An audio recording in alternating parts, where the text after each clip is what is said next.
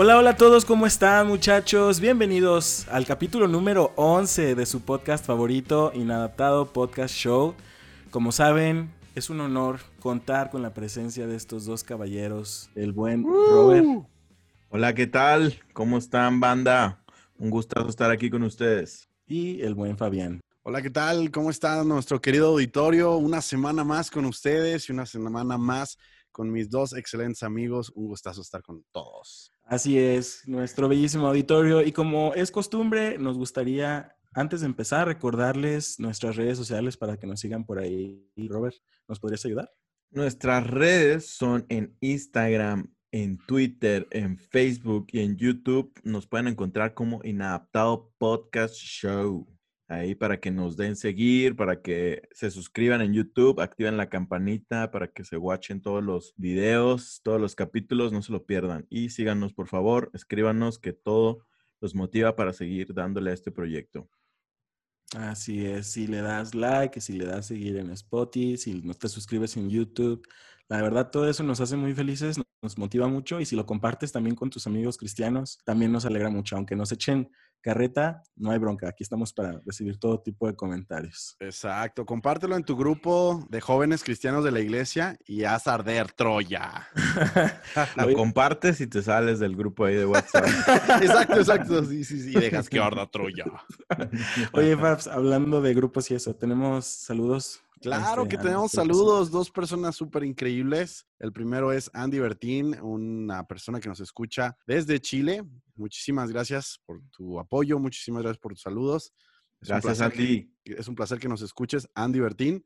Y pues aquí seguiremos echándole ganas para ti. Y por otro lado, también tenemos eh, un saludo por un amigo muy especial de nosotros que se llama Avi.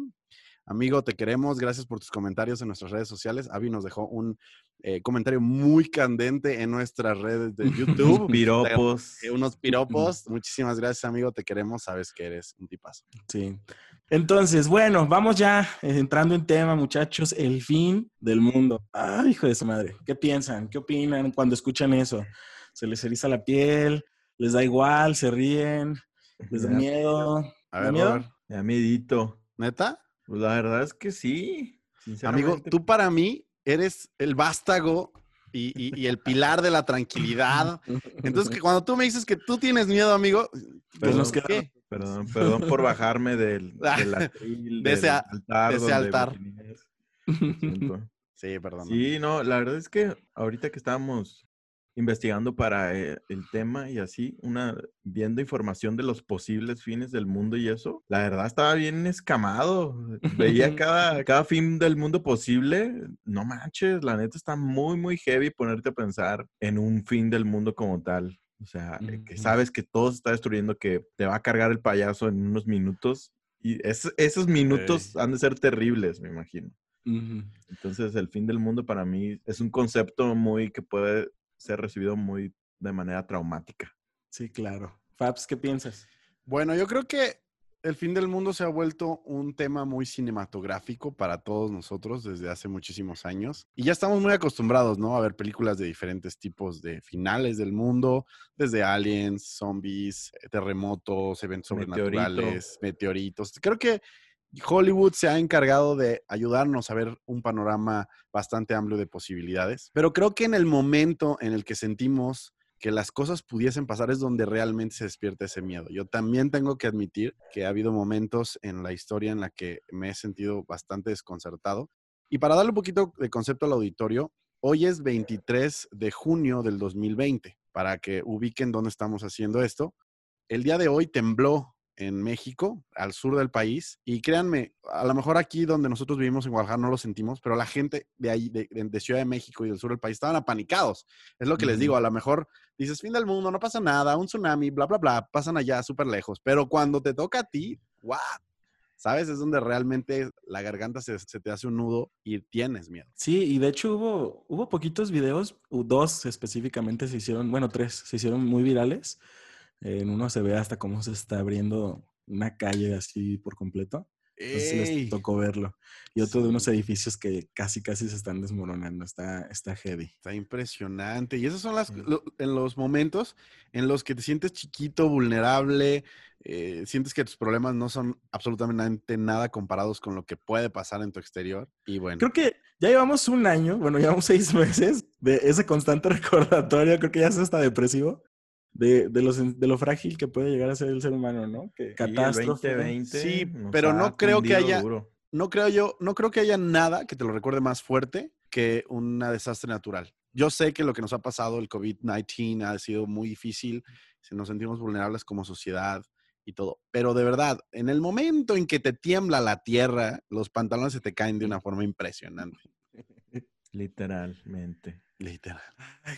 Bueno, entonces estamos ya definiendo el fin del mundo no como el fin literal del planeta Tierra. Estamos definiendo el fin del mundo como El, fin de la raza humana. posible final de la frágil raza humana. Exactamente. La tierra seguirá. Sí, sí, sí. De hecho, eh, ¿Quién eh, sabe? Ay, ¿Cómo? ¿por qué no? Es mucho más fácil que desaparezca la raza humana que desaparezca el planeta, o sea, en Ah, general no, la estoy de tierra. acuerdo, estoy de acuerdo, pero uno de los posibles fines del mundo, y al mí el de los que más factibles se me hace, es que un meteorito choque contra la Tierra. Sí, pero según lo que nosotros pensamos, porque no estamos seguros, es que la NASA tiene todos los cálculos habidos y por haber y puede estimar que no va a haber un choque, una colisión intergaláctica en los próximos 5000 años. No, no, no, no, no, eso ¿No? no, es cierto. ¿O a poco No. lo sorprende? Así como por el retrovisor lo ven y No, ¡rayos! no, ¡Nos no va a te lo van a, no te lo van a decir al- al- a todo el mundo ajá. para generar un pánico y que todos empiecen a destruir y a vandalismo y no te va a revelar la NASA. Ah, miren, pues en tres años va, se pronostica que el meteorito fulanito de tal va a chocar para que ya empiecen con todo el despapalle. Ey, no eso.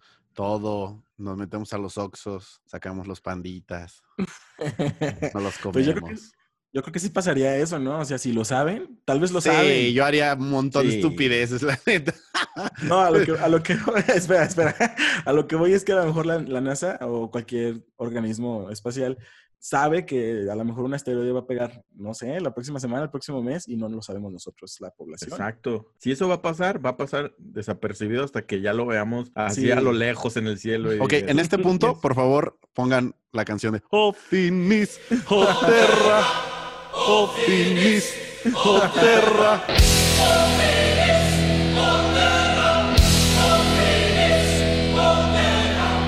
Por favor, aquí, ya, se acabó. Ok. pues sí, es que no sabemos, no sabemos, bro. Realmente hay tantas cosas que desconocemos que tiene toda la razón Robert. O sea, ¿qué de bueno traería el que la sociedad supiera que un asteroide está por impactar en una semana, en un mes, en tres años? Pues no, nada, caos y libertinaje y sabotaje, sería horrible. Y que de hecho ya ha pasado, ya ha pasado que, bueno, eso también lo hacen por clics, ¿no? Pero que los portales de noticias siempre ponen, eh, tal día, en un mes, va a pasar un asteroide súper cerquita de la Tierra. Pero ya lleva varios años eso, ¿no? Y la verdad no ha pasado nada. No, pero te metes a leer la nota y es como súper cerquita, a miles de kilómetros. Ajá, a así. 200 años luz. Casi, y tú- casi. Y tú, ah, ok, sí, súper cerca.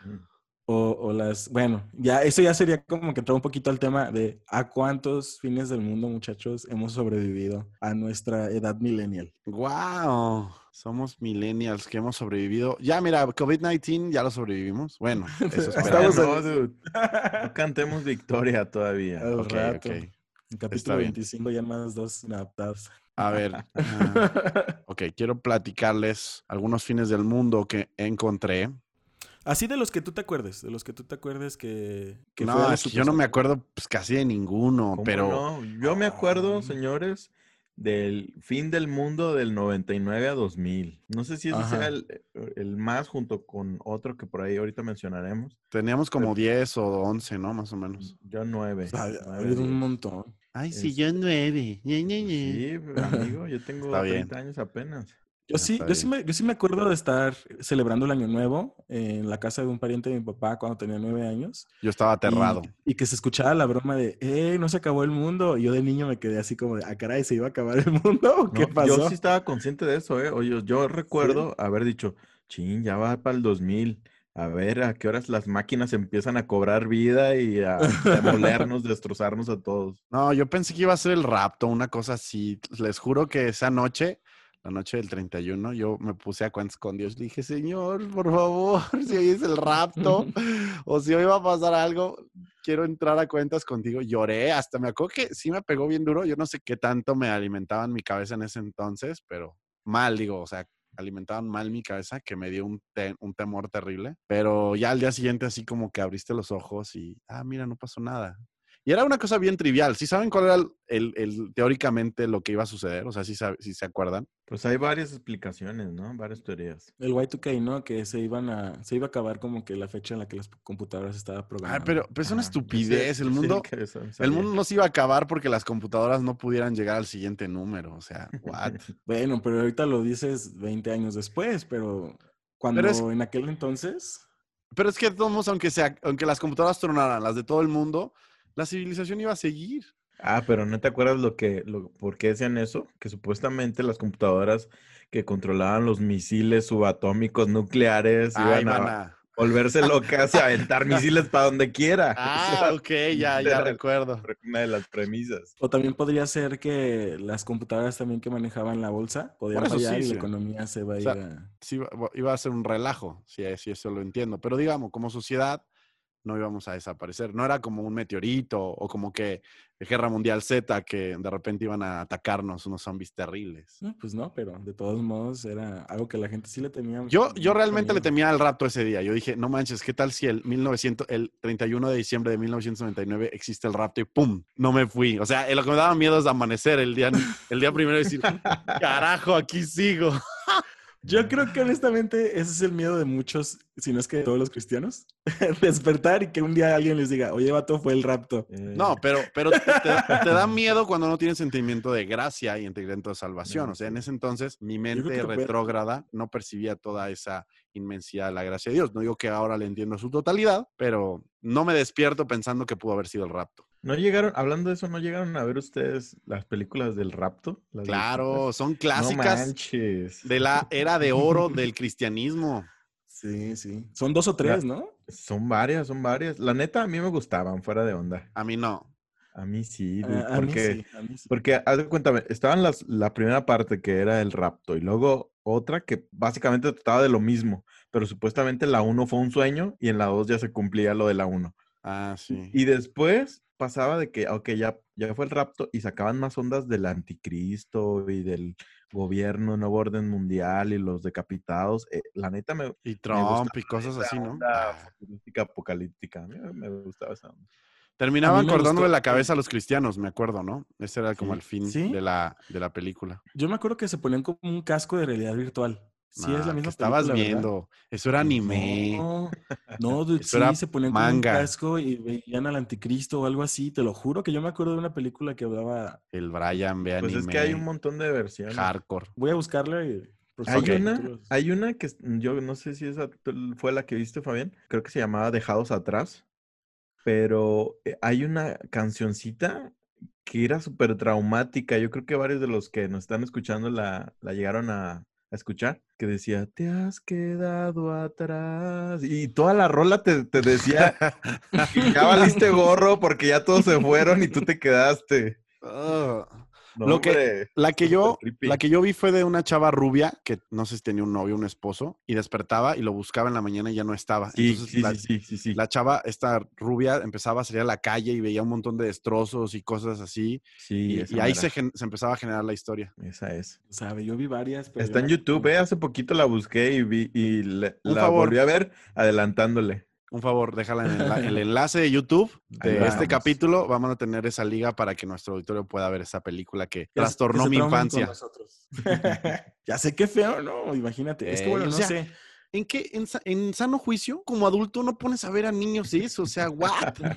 Depende. Si eres un papá cristiano acá religioso, sí. Por eso, pero, pero, pero eso no es tener sano juicio. Ser un papá cristiano y de religioso no es estar en tu sano juicio. Bueno, si tienes un punto. O a lo mejor nada más lo estás viendo tú y dices, eh, pues aquí está el morro no quiero correrlo, pues sí, eso que se quede. Ah, pero es, ese, ese tipo de discursos formó la mayoría de los traumas que tengo de mi infancia, ¿sabes? claro, aparte estábamos en la iglesia y en ese entonces era muy común decirle a la gente que se iba a quedar, que que todos nos íbamos a ir y que los pecadores iban a quedar. Entonces, y, y los cristianos en ese entonces ni siquiera tenían muy claro si se iban o se quedaban. Realmente todo el mundo se quedaba Pues callado. estoy- yo soy de los del pensamiento que hasta el día de hoy muchos cristianos no saben, no saben qué rollo. O sea, dudan de la gracia hasta ese punto donde dicen, ay, ¿y si me quedo? Pero por eso estamos aquí, amigo, como un bastión en contra de las creencias eh, de antaño de las iglesias para desmoronar todo eso. Ah, Ah, ok, entonces, pues esa, esa fue una, ¿no? El Y2K. ¿Qué otra recuerdan? ¿Qué otra recordamos? 2012, caballeros, los mayas. ¿Qué, no- ¿Qué pasó? ¿Dónde estaban en el 2012, amigos? ¿Dónde estaban los 2012 me estaba ya graduando. cristiano. ¿Te estabas graduando? Yo también me estaba graduando. Todo- en, Estaba junio, mi carrera. en junio del 2012 me estaba graduando yo también. Y me acuerdo que... ¿Cuándo fue la fecha del 2012? Que- Del 21 de diciembre, ¿no? 21 de diciembre. Sí, 21. me acuerdo que sí lo esperé y dije, rayos, o sea, el fin del mundo va a ser cuando acabo de terminar la carrera. Y esperaba que llegara el fin del mundo. Eso no me preocupó, preocupó tanto, sinceramente. Pero no, no pasó nada. Los mayas aparentemente se referían a un cierre de ciclo, de la forma en la que ellos medían la vida en la Tierra, por así decirlo. Pero no, no, no fue, no fue otra cosa. ¿Hace cuánto o en qué año tú crees que estaban los mayas haciendo ese calendario? Pues los mayas, ¿te gusta que... ah, no sé, amigo, ¿cuándo pudieron estado los mayas? Er- Eran de los tiempos de Cristo, ¿no? No tengo idea, la verdad, para qué te miento. Ok, la cultura Yo maya. tampoco. Vamos a hacer un pequeño research aquí rápido para ver. Sí, ok. ¿Hace cuánto Durante tiempo el periodo formativo. Desde el, desde el siglo X antes de Cristo hasta el siglo III después de Cristo abarca la historia. Ponle Eh, entonces mil años antes de Cristo, ¿no? Digamos. Sí, sí, sí, sí. Entonces, podemos decir que yo creo que pudiera ser que los mayas dijeron, pues métele pues, unos tres mil años, que al cabo nadie de nosotros va a durar más de ese tiempo. Eh, puede ser. Y que ya le cortaron ahí el calendario, dijeron, pues ya con esto basta. Es que realmente, realmente yo pensaba que eso podía ser, o sea, no tenían la intención de seguir continuando escribiendo. Dijeron, va, pues ya aquí, ya cuando, cuando nos falten mil años para llegar a ese punto, le escribimos lo que resta, ¿no? Exactamente. Hay que ser más prácticos y reales, señores. Yo pienso que fue algo así. Y desaparecieron de la nada los desgraciados, güey. Sí, Pues, pues, de repente los ¿quién cargó sabe el si- payaso. ¿Quién sabe si no hayan desaparecido? Yo pienso que pudo haber sido un suicidio colectivo, amigo, una, una pandemia, Este una... ya. ¿Por qué no? Siempre Pues cuestiona es que no se encontraron, no se encontraron restos. No te lo estás cuestionando, estás generando una teoría súper loca. Se pudieron haber suicidado en el mar. Ah, Y también se los pudieron haber llevado los aliens. nah, eso sí, Sí, está muy mafuco. Eh, ¿Qué otra cosa pudiera Yo haber creo más, yo creo más la segunda que la. ah, Nah creas. manches, Brian. ¿Cómo que se los llevaron los Brian?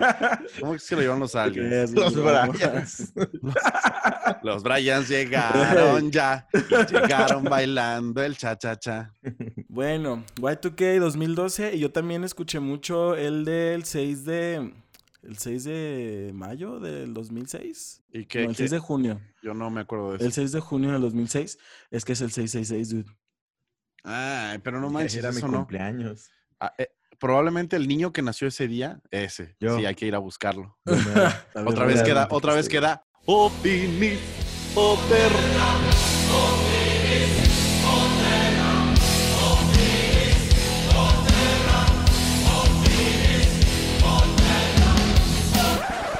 Córtenla.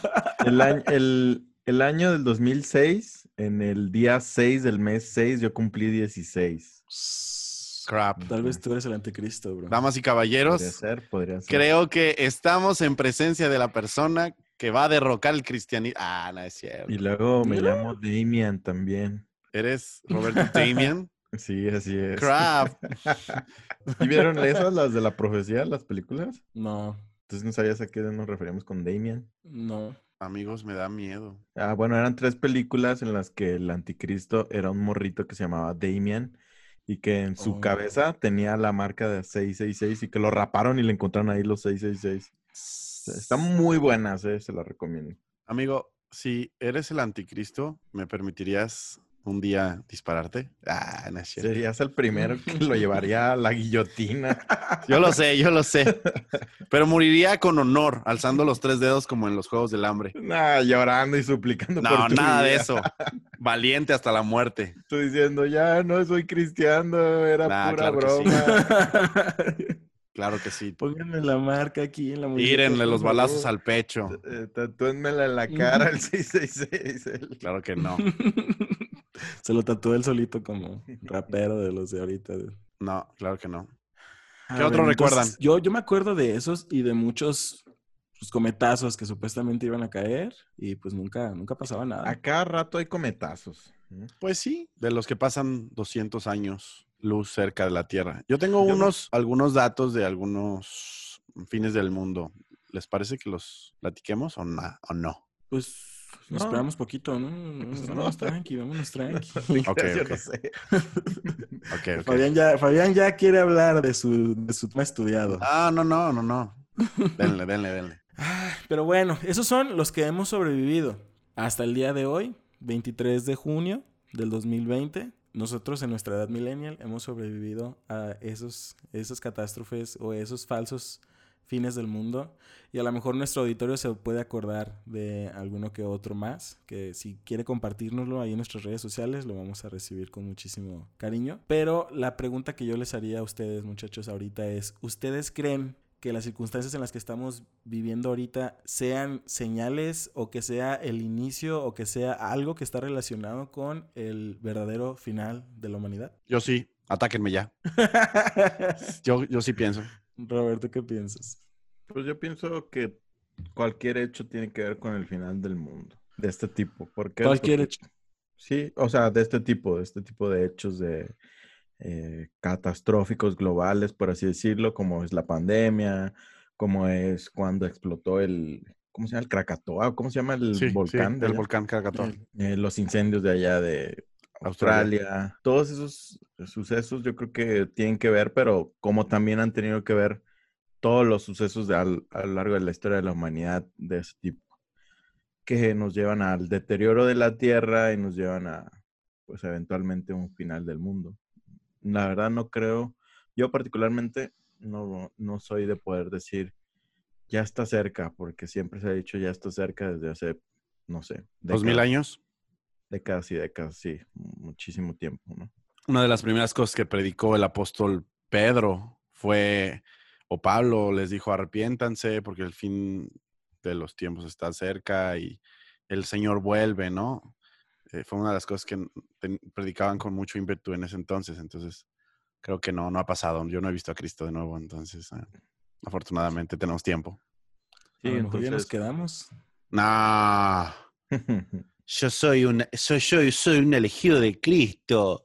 Yo me voy con el Señor, pibe. Yo no me puedo quedar. Me recordaste a alguien, pero no, no voy a decir. ¿Por qué no voy a decir nombres. No, no, porque no viene al caso, no viene al Ok, caso. Se perfecto. me hizo como muy necesario. Para sumarizar eso, sí, yo no creo que mm, estos hechos en específicos, digamos, ah, ok, ya van a desatar el final del mundo porque de aquí va a pasar esto y luego esto y luego esto y pum, ya se acabó. Entonces yo creo que son hechos catastróficos que sí influyen, pero no como tal específicos. ¿Qué, ¿Qué podría ser? Y esa es una pregunta que me surge de verdad, de forma genuina. ¿Qué podría ser lo que nosotros dijéramos, sin afán de edificar, sin afán de meternos mucho, en dar explicaciones escatológicas, que yo creo que asegurar algo con mucha confianza, pues no, no está bien. Pero así, en lo que nosotros vemos de los tiempos, ¿qué podría ser algo que nos haga preguntarnos qué falta? Yo creo que una de las cosas que faltan, amigo, es que el mundo se resista cada vez más a Dios de manera más marcada, más evidente, que se haga una brecha súper profunda entre el cristianismo y todos los demás y que en algún punto aparezca el anticristo. Creo que esas son, serían mis señales de que los tiempos están próximos a, a- a transformarse. Justamente la separación, el divorcio total y absoluto probablemente de la fe cristiana contra el resto del mundo. Pero ¿no crees que el divorcio total y absoluto a nivel por lo menos Estado ya existe desde hace ya muchos años? No, al final la- el gobierno siempre se ha sostenido del, del clérigo, siempre se ha sostenido la relación con las iglesias. Eh, durante muchísimos años eh, la iglesia tiene un poder muy importante eh, en todas las esferas sociales, pero poco a poco creo que lo ha perdido con los años. La iglesia católica ha perdido mucho poder con la gente que, que- ellos tienen, al grado de que en últimos años han empezado a, decirle a sus adeptos que van a empezar a aceptar algunas cosas que antes no aceptaban, como para que no se sientan tan reprimidos, ¿no? Miren, la homosexualidad la vamos a aceptar, nada más poquito, el aborto nada más así, y eh, empezaron a, a hacer un poco laxos en algunas áreas, ¿no? No quiero entrar en detalles, pero creo que eso a mí me dio la percepción de que sentían que se les iba a la gente. En Europa dicen que la cantidad de iglesias, independientemente de la religión que sean, cada vez es menor. La religión musulmana está creciendo muchísimo allá. Entonces, me parece que va avanzando. Esa separación y ese divorcio con los años va avanzando y va dando señales internacionales de lo que está sucediendo. Roberto, ¿qué piensas? Yo pienso que de las cosas que faltan para decir, ok, ya siento que la cosa se acerca más todavía, es como un, una unión global de los gobiernos. Creo que eso sí va a pasar eventualmente, aunque ahorita lo veo lejano, pero creo que va a suceder algo que se va a unir mucho más el gobierno, el tan llamado orden mundial, nuevo orden mundial. Creo que en algún momento sí se va a dar. ¿Y no crees, Robert, que a lo mejor el febrero del 2020 veíamos muy lejano una pandemia global y probablemente algo que llegó tan rápido e inesperado podría acelerar la llegada del nuevo, de un nuevo orden? Sí podría y podría, ¿no? Ah, claro, Sí, claro. pues. Pero lo que se ve es que sí, o sea, cuando tú pierdes el control, cuando las naciones pierden el control de sus sistemas de salud, de su economía, eso hace más proclive a que busquen alianzas, a que bu- busquen eh, fortalecerse. Y creo que eso podría generar, no necesariamente esta pandemia, tampoco hay que ser lunáticos. El COVID-19 no necesariamente tiene que generar esto, pero sucesos de este tipo, si se repitiera en el futuro cercano de la humanidad, podrían aproximar o podrían acelerar un nuevo orden mundial, ¿no lo crees, Robert? No lo creo. O sea, es una posibilidad. yo Tardé, dos minutos en explicarte para que me dijeras que no. Ok, está bien, olvídalo, olvídalo, olvídalo, tíralo a la basura. No, pero déjame, déjame explicar por qué no lo creo. Porque suena bien, suena que podría ser una posibilidad lógica. Sin embargo, la, como se han dado los hechos, han demostrado lo contrario. A través de la pandemia se ha visto mucha más división en- a niveles políticos, a niveles de sector salud también. Claro. unos- Entonces, se me hace que al contrario, está provocando mucho más conflicto entre naciones que, que una unión para salir adelante. Claro, amigo, es evidente. La gente se va a separar más, si no, ¿para qué se necesita la unión? ¿Para qué propones algo que no necesitas? Si lo, van a pro- si lo van a proponer es porque se van a separar las naciones, los sistemas, las monedas, se va a disgregar todo a tal grado y va a estar tan desquebrajado que va a llegar un fulanito que va a decir, yo les propongo un nuevo orden, una unión de las naciones, una sola moneda y plum, y ese fulanito, pues sabemos que es peligroso. No sé, o sea, yo creo que eso es lo que se ha dicho en la teoría del, porque es una teoría tal cual del, Sí, claro. del anticristo, pero no me suena lógico a mí, o sea, no me suena lógico que todos estén separados y de repente alguien les diga, oigan, ¿por qué no nos unimos? Ah, sí, hay que darle. No, se, no me suena no va a ser en dos días, ni van a ser así. Ah, sí, pero imagínate cómo tendrían que estar las circunstancias a nivel global de críticas para que todo el mundo dijera, bueno, está bien, vamos a dar. Me, me suena más que haya una guerra y que se destruya el mundo por la guerra, que Este, llegue a un punto, sí, la verdad, a, a los niveles de armamento que existen ya, me suena más a que se destruya el mundo por... Yo dudo, dudo realmente que cualquier presidente, por lo menos de Occidente, tenga los pantalones para detonar algo que pueda destruir la humanidad. Yo creo que ya Dude, estamos muy hay avanzados. gente loca, hay gente que no piensa en sus... No es consciente. Por ejemplo, el compa de Corea del Norte. Ese men está trastornado de su mente, ¿no? No es elegido por sus ¿Y capacidades sigue vivo? ¿Y sigue vivo? intelectuales. Sí. ¿Quién sabe? ¿Ya no? ¿Sí se Pues dicen que recuperó? sí, pues dicen que sí. Mostraron unas fotillos ahí de él, ahí paseándose. Dicen que está vivo. Mm. Exacto, entonces hay personas muy desequilibradas mentalmente que llegan al poder y que tienen la opción de presionar ese botón que va a mandar al carajo todo. Entonces, Rayos.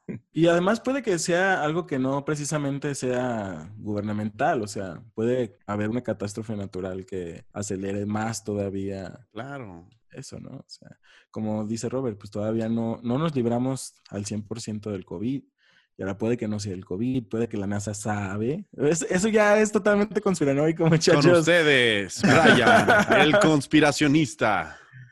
No, no, es que, a ver, vamos, antes de, antes de entrar a esta etapa del podcast, quiero hacer un disclaimer. Este podcast, o por lo menos este capítulo, no pretende ni ser serio, ni ser edifica- edificante, ni, ni dar clases de escatología, ¿ok? Ah, Estamos sí, no. y nuestra intención es entretenerlos. Así es. Ok, yo tiene rato que no leo el Apocalipsis, entonces. Bueno, es algo que yo he estudiado algunas, varias veces en, en mi vida, pero sigue siendo un tema para mí muy completo y muy complejo al mismo tiempo. Entonces no me atrevería yo así como que a dar una opinión bíblica muy exacta porque hay muchos acontecimientos que no sabemos si van a ser literales o no. Yo creo que ese libro fue hecho para que no lo entendamos. Pues tiene un lenguaje muy poético y un profético también, entonces no es No, de verdad, una vez, yo sé que no está bien que lo compare y a lo mejor mi- el auditorio me va a acribillar, pero alguna vez viendo la mm, serie de Vikings, en español vikingos, hay un como, tienen como un brujo, como un profeta, algo así. ¿Sí se acuerdan? Uno que está como ciego, como que no tiene ojos. Sí. Y, en un, y, él, y él usualmente daba profecías. Y en una de esas, no me acuerdo quién se la da, a Bjorn, Bjorn Ironside, Ujú. le dice que las profecías están hechas para entenderse hasta el momento en que se cumplen. O sea que lo que te dicen en ese momento no es para que hagas algo, no es para que actúes, no es para que reacciones, solo es para que lo escuches y para que en el día del cumplimiento quede como un testigo de que Dios te dijo algo, de que el profeta te dijo algo. Y eso me hizo mucho eco en mi cabeza porque dije, probablemente hay, hay muchas cosas en la Biblia que fueron hechas de esa manera. Nos fueron dejadas, no necesariamente para que las entendiéramos en el momento en que las leíamos, sino para que el día que las viésemos cumplidas dijéramos, oh, rayos, eso es. Precisamente era lo que Jesús quería que hicieran los, los judíos de ese tiempo, porque les dijo, que no ven que estás siendo cumplido. He aquí estoy yo, el cumplimiento de los tiempos, el cumplimiento de todo lo que han leído, el cumplimiento de todas las que esperaban, soy yo, pero ellos se negaron a verlo. Probablemente todo lo que venía en la Biblia en el Antiguo Testamento eh, venía un poco encriptado de alguna manera y no sabían qué esperar. Pero una vez que, que lo vieron, o debieron haberlo reconocido, debieron haber reconocido a Jesús. Ya, búrlense, ok, ya, terminen de reírse, no me importa. Yo estoy hablando en serio. Todo eso de un capítulo, de un cachito de vikingos. Qué gran sabiduría tenía el chamán de vikingo. Ok, olvídenlo. ya sé, teología de Netflix, muchachos. Teología de Netflix. No, o sea, neta, ese día lo, lo mastiqué y dije, sí es cierto, puede ser. O sea, la profecía no es, no es dada para que la entendamos en el momento que no la recibimos, sino para el día que se cumple. Nah, sí, sí tienes algo de razón en eso. o sea, Ay, gracias a Dios. Aleluya, aleluya. Pero es, es, es por el concepto mismo que es muy poético, o sea, definitivamente nunca vamos a ver una bestia de con siete cabezas y con diez cuernos y que le va a crecer otra cabeza, o sea. Por eso, pero solo va a hacer sentido va a el día que lo veamos. La interpretación de eso. decir, ah, mira, eso puede ser los, la bestia y el profeta y Es el que anticristo. ca- causa un problema muy grande porque pueden pasar ciclos en la historia humana donde hay muchas cosas que pueden asemejarse a eso. Y no por eso ya es el cumplimiento, ¿sabes? Ah, no, sí, claro, es posible. O sea, el argumento de Hitler, ya sé que es bien choteado, pero las personas, los judíos de su tiempo, ellos pensaban que estaban viviendo el final de los tiempos. Pues sí, eso es probable. Y- sí, y para ellos era así como palpable decir, no, es que aquí está en la Biblia que va a venir un falso, pro-", ¿sabes? Entonces, pues, quién sabe. O a lo mejor estoy hablando de mi desconocimiento y los judíos estaban bien claros de que no, no era el Los judíos creo que ni siquiera aceptan el apocalipsis. Ay, sí, es cierto, ¿verdad? Los ortodoxos. Ah, no. pequeño detalle. Híjole, ya, ya quedé como el tonto. Sí, quedaste como el, como el que no se acuerda. Sí, por, por decirlo de manera decente. Me acordé como de quedaste como estúpida. Sí, sí, algo así, algo así. Di algo para que no suenes como un Sí, idiota. sí. No, así, mejor acepto mi error porque si no me voy a, me voy a hundir más. Bueno, pero no lo sé, no lo sé. Tal vez, bueno, podríamos argumentar que ellos hubieran podido esperar a su, a su Mesías militar y nunca, bueno, nunca llegó. o Ellos siguen Unidos esperando. el- Ellos lo siguen esperando. considerado. Yo creo que sí, yo creo que en cuestiones de lo que hace falta, sí veo todavía que hay cachito, pero realmente puede que haya señales que yo no supe identificar y que estemos más o menos este, cerca de, de- de lo que es ya como tal el juicio final, el final de la humanidad. Claro, porque por ejemplo, cuando Jesús se revela a sus discípulos, acuérdate que hay uno que les dice, oye, pero no es necesario que antes venga Elías. Y le dice Jesús, Elías ya vino. Y todos así como, ah, no sabemos, nunca lo vimos, ¿dónde estaba? Y les dice, ¿se acuerdan de Juan el Bautista? Él era el que tenía que venir, él es, él es Elías. Entonces es cuando les hace clic y dicen, ah, claro, entonces si él es Elías, sí, ya tú puedes ser el Cristo. Creo que así puede ser. Ahí va a haber veces donde van a pasar, vamos a pasar cosas desapercibidos, esperando que sean tal cual como vienen en la Biblia y probablemente no sea así. Y después nos vamos a dar cuenta que Elías ya vino, solo que no lo reconocimos. Ujú. Es por eso, hermanitos, que pones atención a la parábola de las vírgenes. Ey, para, para- para no quedar como estúpido como yo, que, que no supe Eh. explicar bien. lo- los- ey. Pero bueno, quién sabe, brother. O sea, ya ni me dieron chance, ni me di chance yo mismo de, de meterme en lo conspiranoico, pero hay muchas cosas que desconocemos. Y realmente al final de cuentas estamos en manos de Dios. Ay, cerraste bien, bien no, es que imagínate. Bueno, vamos a decir, bueno, me voy a dar chance entonces de ser conspiranoico. Sí, sí, date, date. a ver, ¿qué pasa si la verdad la NASA sí sabe que va a haber algún cometa?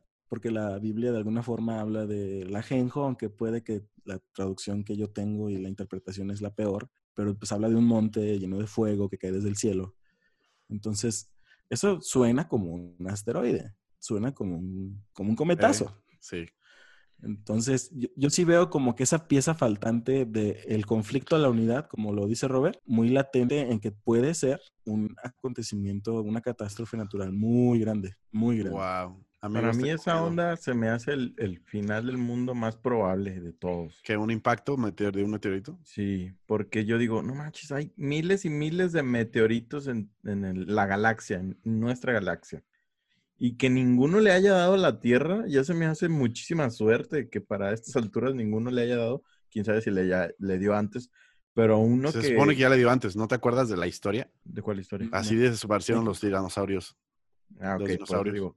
Si es que alguno ya le dio, que no le haya dado otro entre los miles que hay en tantísimo tiempo, eventualmente uno le tiene que dar. Ay, amigo, yo eh, digo, por, por pura probabilidad es evidente que alguna vez lo, va, va a ser impactado, ¿no? Ya quita a Dios, quita, Sí, exactamente. quita todo, quita todo, la simple probabilidad nos dice que en algún momento hemos de ser impactados.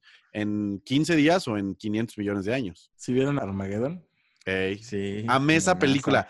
La amé, la amé, amé, amé a esa película. Buenaza. Impacto profundo también. Salieron muy Sí. cerquita una de la otra. El núcleo, ¿vieron la del núcleo? Ay, creo que sí. Me acuerdo del título, pero Es buena. ¿De qué va? ¿De qué va?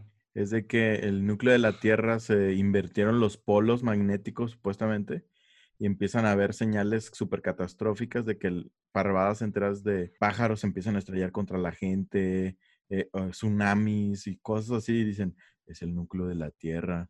Tenemos que bajar y mm, aventar Ah, bombas sí para invertir los polos magnéticos otra vez. Con Ben ya sabes, creo. ya sabes, los gringos siempre salvando al Sí, planeta. ¿no? exactamente. Pero cuando viene el COVID, son los más jodidos. Están orinados. Ah, no Ya sé, qué tristeza. Que de hecho, ese es otro punto que tra- estaba tratando de ignorarlo, pero en la imagen o en el escenario profético bíblico, eh, Norteamérica no figura en absoluto. ¿No figura? No, Yo estoy seguro Podemos- que Estados Unidos va a tener un papel súper pre- preponderante en el fin del mundo. Bueno, a lo que yo he leído, que puede que esté equivocado y que puede que tengas toda la razón del mundo, yo he visto que hay figuras proféticas que hablan de China, de Rusia, incluso de dónde viene el, el anticristo y todo ese rollo. Sí dan como lugares geográficos específicos en la profecía, pero jamás, jamás. Ah, ok, ok.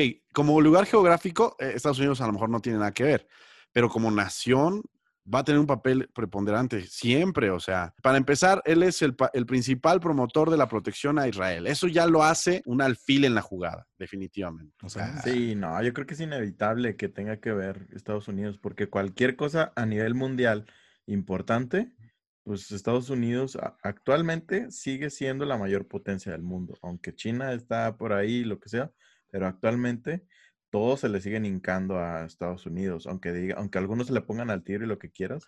Pero Eso se escuchó súper yankee, bro. es- es Está bien, cierto, yo, es yo soy yankee, es más, traigo una gorra de los Yankees de Nueva York para nuestro auditorio. Arriba los Yankees.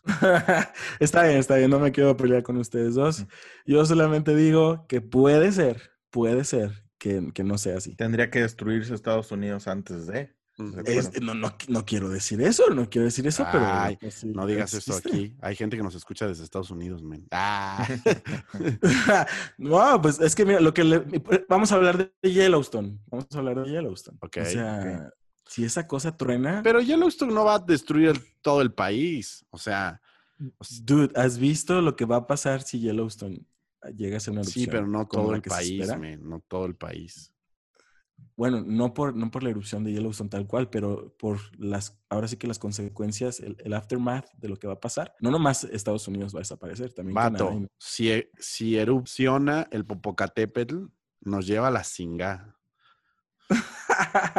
O sea, todos, a todos. Pues sí, sí, sí, sí, sí, sí. O sea, y puede que, o sea, y, y hoy tembló, ¿sabes? Entonces a lo mejor traemos a flor de piel el miedo de una erupción, Claro. un temblor más fuerte. Pero yo, yo lo veo posible, muy posible, ¿sabes? Amigos, yo creo que tendríamos que prepararnos nosotros como preppers y tener... amigos, amigos, no, me, no, no se rían de mí. Dude, porque, si nos no, va a no. cargar el payaso, que nos cargue con dignidad. vato, Bueno, estar preparados no es tener dignidad. No. sí, sí, no, yo digo que sí. Claro que es tener dignidad. Cuando me estés suplicando, amigo, Fabián, por favor, Mira, ayúdame. Cuando estén cayendo los meteoritos, yo voy a decir, voy para mi sillón, voy a, Voy a poner Netflix. palomitas, voy a poner Netflix. Y señor, aquí, aquí le pongo el pecho a las balas. Oh, wow. A mí me gustaría pasar ese día con ustedes. Mí- yo, yo estoy leyendo, realmente estoy investigando un poquito de lo que es el preparacionismo. No quiero ser conspiranoico, por favor. Soy un poquito, pero no quiero sonar que soy totalmente. La verdad me gusta estar un poquito educado sobre lo que creo. y- Cálmate. y la- Ya, dile No. al público, dile, a ver, reconoce frente a todos que eres... Ok, ya, soy prepper. No, claro que no. Claro que no, no, estoy, Güey, estoy claro que sí. lejísimos. Estoy lejísimos de ser prepper. Pero lo que yo voy es, si creo algo, me gusta también como que saber qué es lo que cree la gente que no cree lo que yo creo. ¿Sí me doy a entender? O sea, el, el punto. O sea, ¿qué creen los nacos, güey? ¿Qué creen esos que no saben nada, güey? Exacto, o sea, esa gente de que vive. No, o sea, pero me puse a investigar porque conozco gente que me cae gordísima que es prepper, entonces me puse a investigar qué es lo del preparacionismo y la verdad se me hizo muy interesante, o sea, ver, una, hay una perspectiva neutral que es ser una persona, ser un prepper es alguien que está listo y que está, tiene las habilidades necesarias para poder sobrevivir a cualquier evento o catástrofe natural. Entre más preparado estás, pues obviamente más catástrofes abarca esa preparación. No nada más es como un cometazo o una caída de la bolsa. O sea, un prepper chido está preparado para varios tipos de, catástrofes. No solamente como, ah, el apocalipsis zombie, me voy a preparar exclusivamente para cuando venga el apocalipsis zombie. No, se preparan para todo. Para cuando hay un temblor, para cuando pueda haber un incendio y tengan que correr, tengan que huir, o cuando haya, no sé, supongamos que la- el dinero deja de existir de hoy a mañana y toda la gente no va a poder comprar comida y cosas así, entonces guardan ciertos alimentos. Yo creo, se preparan de muchas formas. yo creo, amigos, que la estabilidad de la sociedad como la conocemos es, es muy frágil. Y nos los ha mostrado muchísimos eventos en la historia, desde incendios en Roma, terremotos, desde las de, la vez que hubo un, mar- un tsunami en Japón y una de las plantas eh, nucleares tuvo problemas. O sea, hemos visto una cantidad de veces impresionantes y muchas ocasiones que nuestra sociedad como la conocemos es muy débil. O sea, es muy delicada. Entonces, creo que todos deberíamos tener, aunque sea cierto grado de preparación en ese sentido. Sé que para Robert es humillante ser un prepper, pero, pero está chido. Yo creo que podría salvarte, aunque sea no del fin del mundo, amigo, pero sí de una situación eh, que podía dejarte mal parado. Pues yo creo que sí, pues, obviamente entre más aprendas, mejor en lo que sea, cualquier área, ¿no? Cualquier área de la vida, entre más aprendas, es mejor. Pero uno no puede aprender todo, uno Ah, no, tiene todo el tiempo para invertir en todas las áreas de tu vida. Entonces, particularmente yo pienso que el tiempo que yo tengo como para invertirlo en uno, un caso, no lo digo poco probable porque la verdad no es tan poco probable, sino al peor de los casos, no sé. Amigo, que- pero no tienes que aprender muchas cosas. Simplemente tienes que hacerte de equipo, de alimentos, de planes. Tienes que crear planes de rescate, planes de, de refugio, todo ese tipo de cosas. No estaría mal. Yo creo que ni siquiera es necesario gastar, o sea, con que tengas, como dice Fabián, un buen plan o sepas qué hacer al respecto o adquieras habilidades, ¿no? Que sepas, por ejemplo, cómo, en teoría, aunque sea, cómo hacer una siembra, cómo este, encontrar agua, cómo localizarte si te llegas a perder. Creo que ese tipo de habilidades pues no requieren mucho tiempo y lo puedes adquirir leyendo y no tienes que andar gastando en comprar cuchillos súper chidos o herramienta acá súper cara. que bueno, eso también lo hace muy glamuroso, ¿no? Pues sí, pero Ya, eso ya entra dentro de- del hobby tal cual, ¿no? De ser un prepper, pero no es la idea. Exactamente. Sí, no, yo creo que cualquier conocimiento de ese tipo, claro que son muy útiles, ¿no? Como también eh, los, el CPR, como todos esos eh, conocimientos que uno podría tener y que te pueden salvar la vida, ¿no? Claro que son... Yo te daría CPR, amigo. Sin No, bronca. pero deja de morir mejor. prefiero. No, no, te voy a rescatar. te voy a rescatar, prometo. Hasta que los músculos de mi cuerpo no me permitan moverme, continuaría dándote CPR, amigo. Si alguien Hasta que está en ese momento, le pido con todo mi corazón que aleje a Fabián de mí. amigo, ¿por qué? legal. ok, ya quedó grabado, rayos. A ver, bueno, entonces me surgió otra pregunta. Eh, Ya hablamos de lo natural, ¿no? Estaría chido que como, como personas nos preparamos para lo que pueda pasar. Un cristiano, un creyente, ¿qué, ¿qué rol tiene? ¿Tiene que prepararse de alguna manera en específico? ¿Qué tiene que hacer un cristiano en estas circunstancias? A ver, Robert. Para mí no tendría que uno que hacer nada, sinceramente. ¿A qué voy? ¿A qué voy? Lo digo en serio. Dice Robert que quiere su sillón, sus palomitas y su Netflix. Sí, o Así sea, quiere enfrentar el fin del mundo. la verdad es que tú tienes que vivir como, como creyente particularmente a cualquier oportunidad compartir el evangelio de Dios, aunque no sea el fin del mundo y aunque no sea con la misma urgencia, ¿no?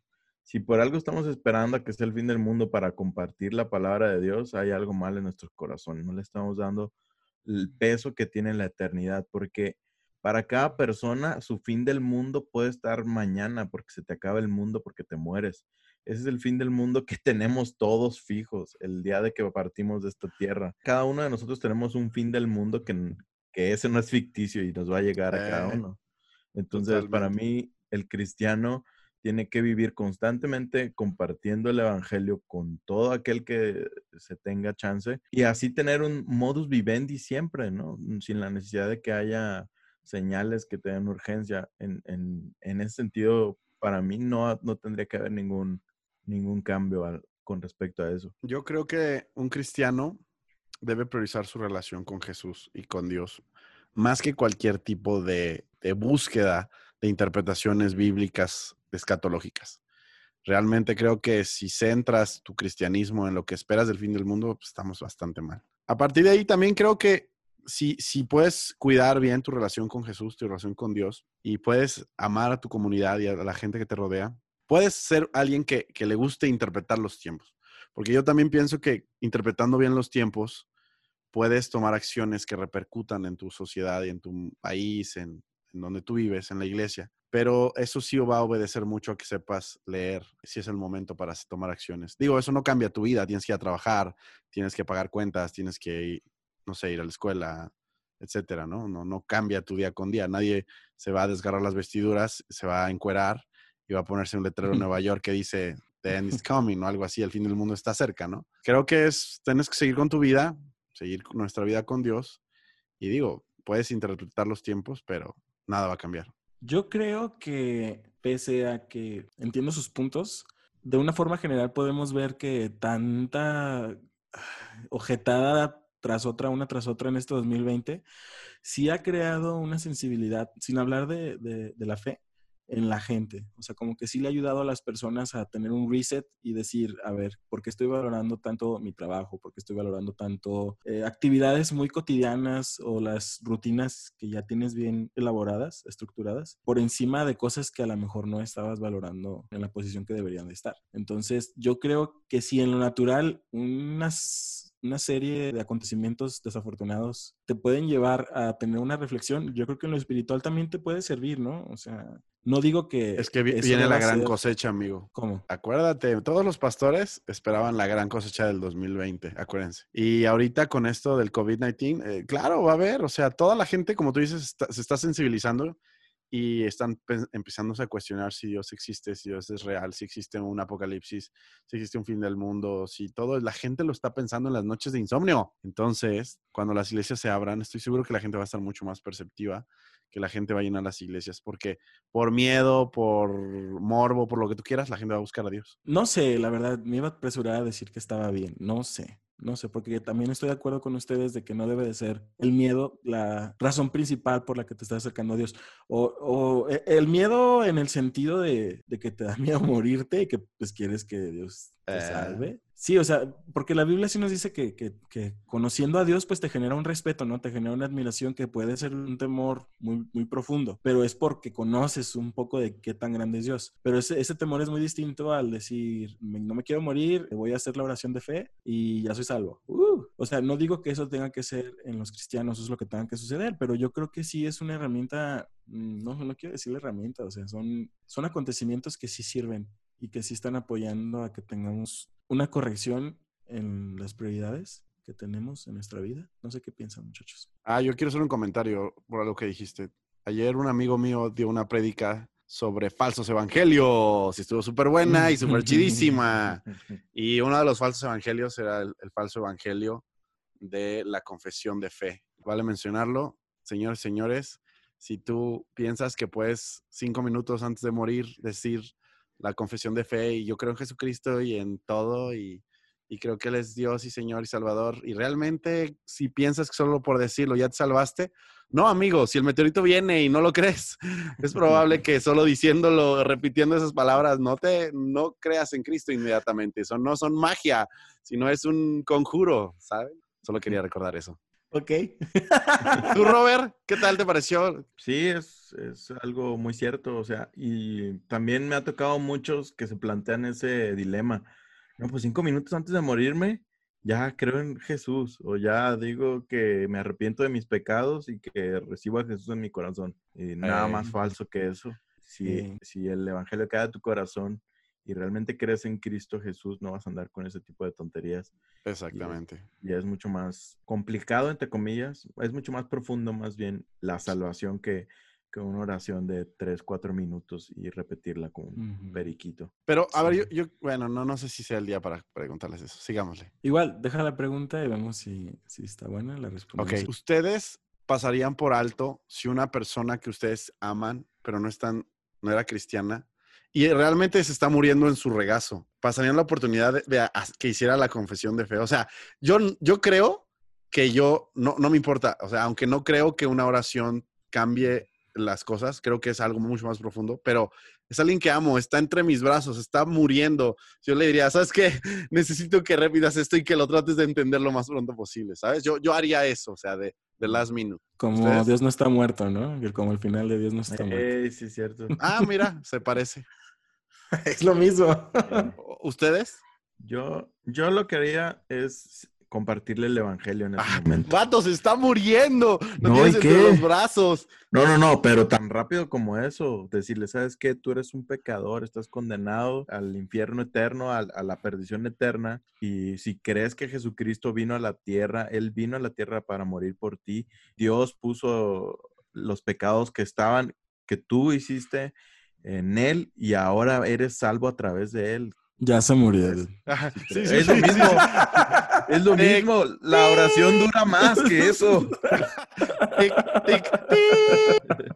La, la Ah, sí, oración, la oración dura, dura más que eso. La Ah, ya sé, ya sé, yo lo entiendo. Pero, digo, es el mismo principio, ¿no? O sea, es el mismo principio. Yo, a lo mejor le tratas de hacer la oración de fe o le tratas de predicar rapidísimo. Fíjate, a mí una de las tonterías que se me hace de la oración de fe es que el tiempo que tú tardas en, en que él te esté escuchando y esté analizando lo que dices, cuando le dices, repite después de mí, bla, bla, bla, bla, y él muy probablemente no esté pensando lo que estás diciendo porque está concentrado en Sí. repetir lo mismo que tú dijiste. Yo Sí, mejor sí, les pondría la, la canción de Credo de Hilson. No, bueno. Creo en la vida eterna. Sí, sí, sí. Oye, pues es, es que no, no es más fácil decir, ¿sabes qué? Eres un pecador, estás lejos de Dios, arrepiéntete y Dios te va a abrir las puertas. Ay, qué complicado, güey. Si a mí me lo dices, al- si a mí me lo dices a No, segundos no, de porque morir, arrepiéntete y, y me va a abrir las puertas, ¿cómo? ¿Por qué? trust Jesus. Estás mencionando a Jesús. Sí, o sea, por medio de Jesús. Ah, bueno, sí, ahorita lo metiste ahorita. O, o le digo, ¿sabes qué? La neta, mejor ve y pregúntale a él. Ahorita le- Es más, lo vas a ver en ahorita le 3, preguntas qué rollo. 2, 1. Sí. Vas a conocer más tú que yo. otro lado. Pero bueno, para no desviarnos tanto, voy a retomarlo con una anécdota. Yo cuando tenía como 19 años ya estaba naciendo de nuevo. Me vi con un amigo, la verdad esto es un, algo delicadillo, pero bueno, ya, ya pasó hace tiempo. Entonces le compartí el Evangelio. Y, y, me acuerdo textualmente que me dijo, no, bro, yo creo que eso lo voy a hacer cuando ya esté viejito. Uh. O sea, me escuchó, escuchó todo, escuchó el Evangelio, le prediqué tal cual, o sea, y me dijo, no, yo creo que ya cuando esté viejito. Eh, se me hace chido, pero ya cuando esté viejito. Y al vato lo secuestraron a los, a los pocos años después de que eso pasó y pues obviamente, tristemente, pues perdió la vida. Entonces, pero, pero tú no sabes si en ese proceso. Ah, claro, claro, claro, claro. Es más, pero, aunque lo hubieran matado en la misma noche que tú hablaste con él, tú no sabes qué piensas cuando vas en el carro solo, cuando vas en el autobús. Sí, exacto. O sea, tú a lo mejor en ese momento dices, sí es cierto, Brian tiene razón, pero no le voy a decir porque me va a molestar. no, yo estoy seguro que, yo estoy seguro que, que Dios fue muchísimo más grande y sabio, ¿no? O sea, y estoy seguro que, la posibilidad de acercarse a él la tuvo. Yo no, no podría asegurar cómo fueron sus últimos momentos, pero tengo la certeza de que bien pudo haberse arrepentido. No digo, no lo estoy condenando. Simplemente digo que a veces uno cree que van a pasar 20 mil cosas y como dicen ustedes, nuestro fin llega mañana. Pues sí, a mí sí me ha tocado ver gente que muy enferma y que según yo voy a orar para que sanen y la neta pues se me mueren, pero, pero al final tengo el privilegio de explicarles el Evangelio porque me doy cuenta que mucha gente no lo entiende. O sea, mucha gente como que eh, les pregunto, realmente les pregunto, si tú te murieras hoy, ¿crees que irías al cielo? Y te dicen, no sé. Y ahí es cuando digo, rayos, esta persona no tiene idea. Entonces me dedico, me dedico a explicarle un, buen rato y a dejarle bien claro que él es salvo si quiere en Jesús, que no tiene que tener ninguna, ninguna duda, ¿no?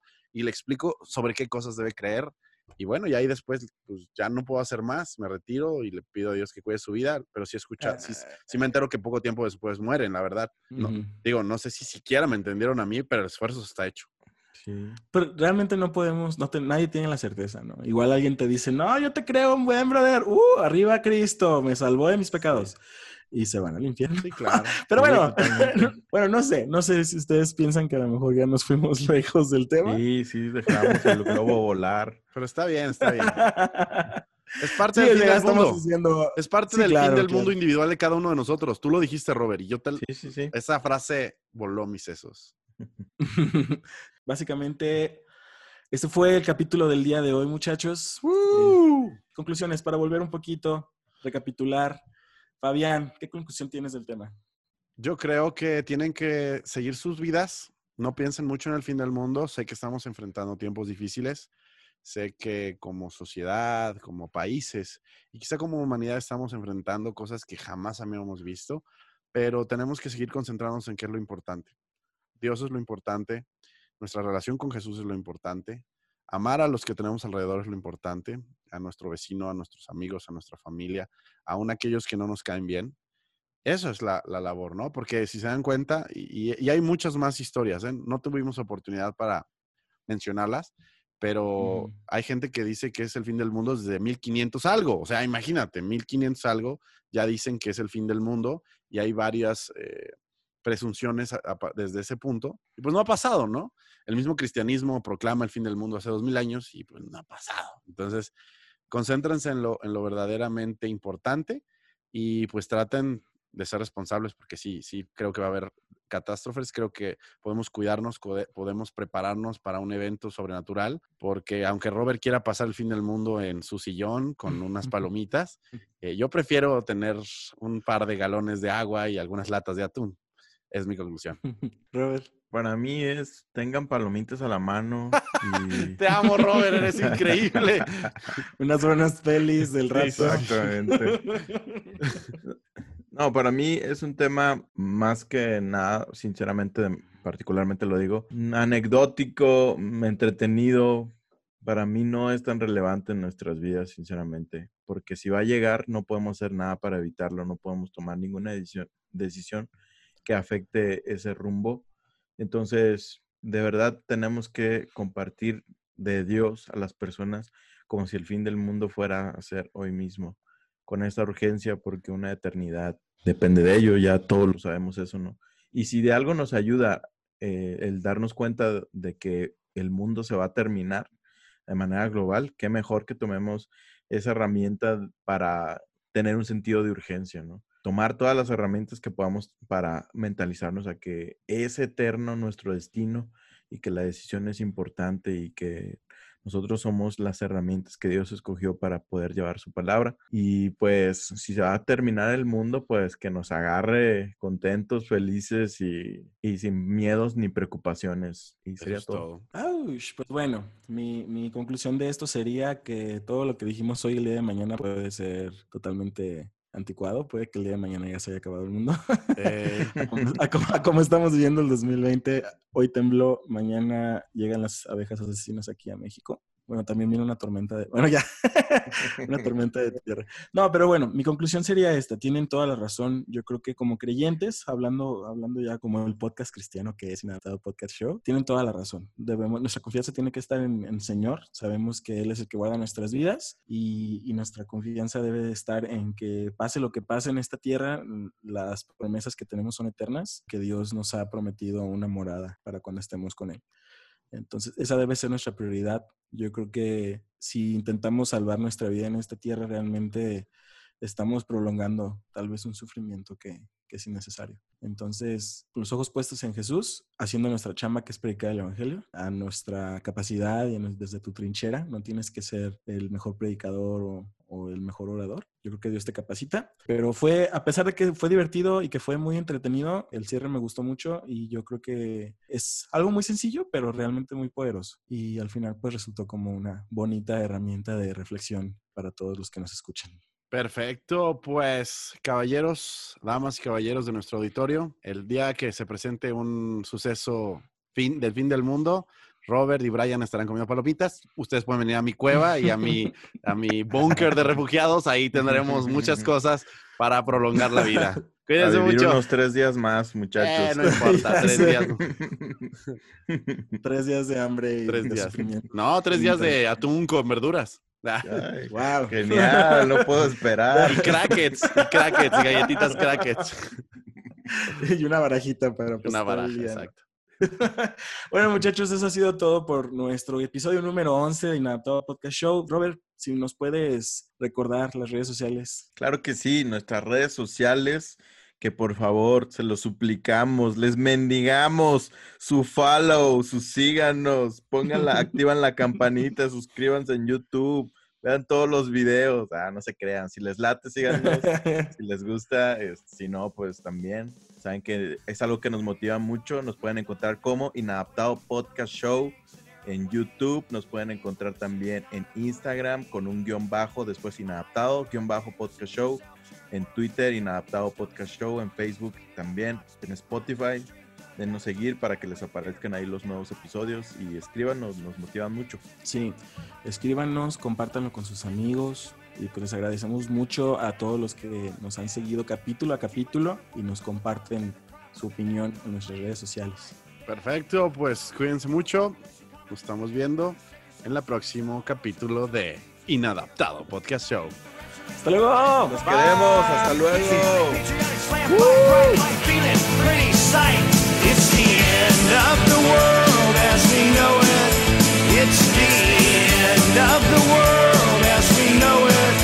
It's the end of the world as we know it, and I feel fine.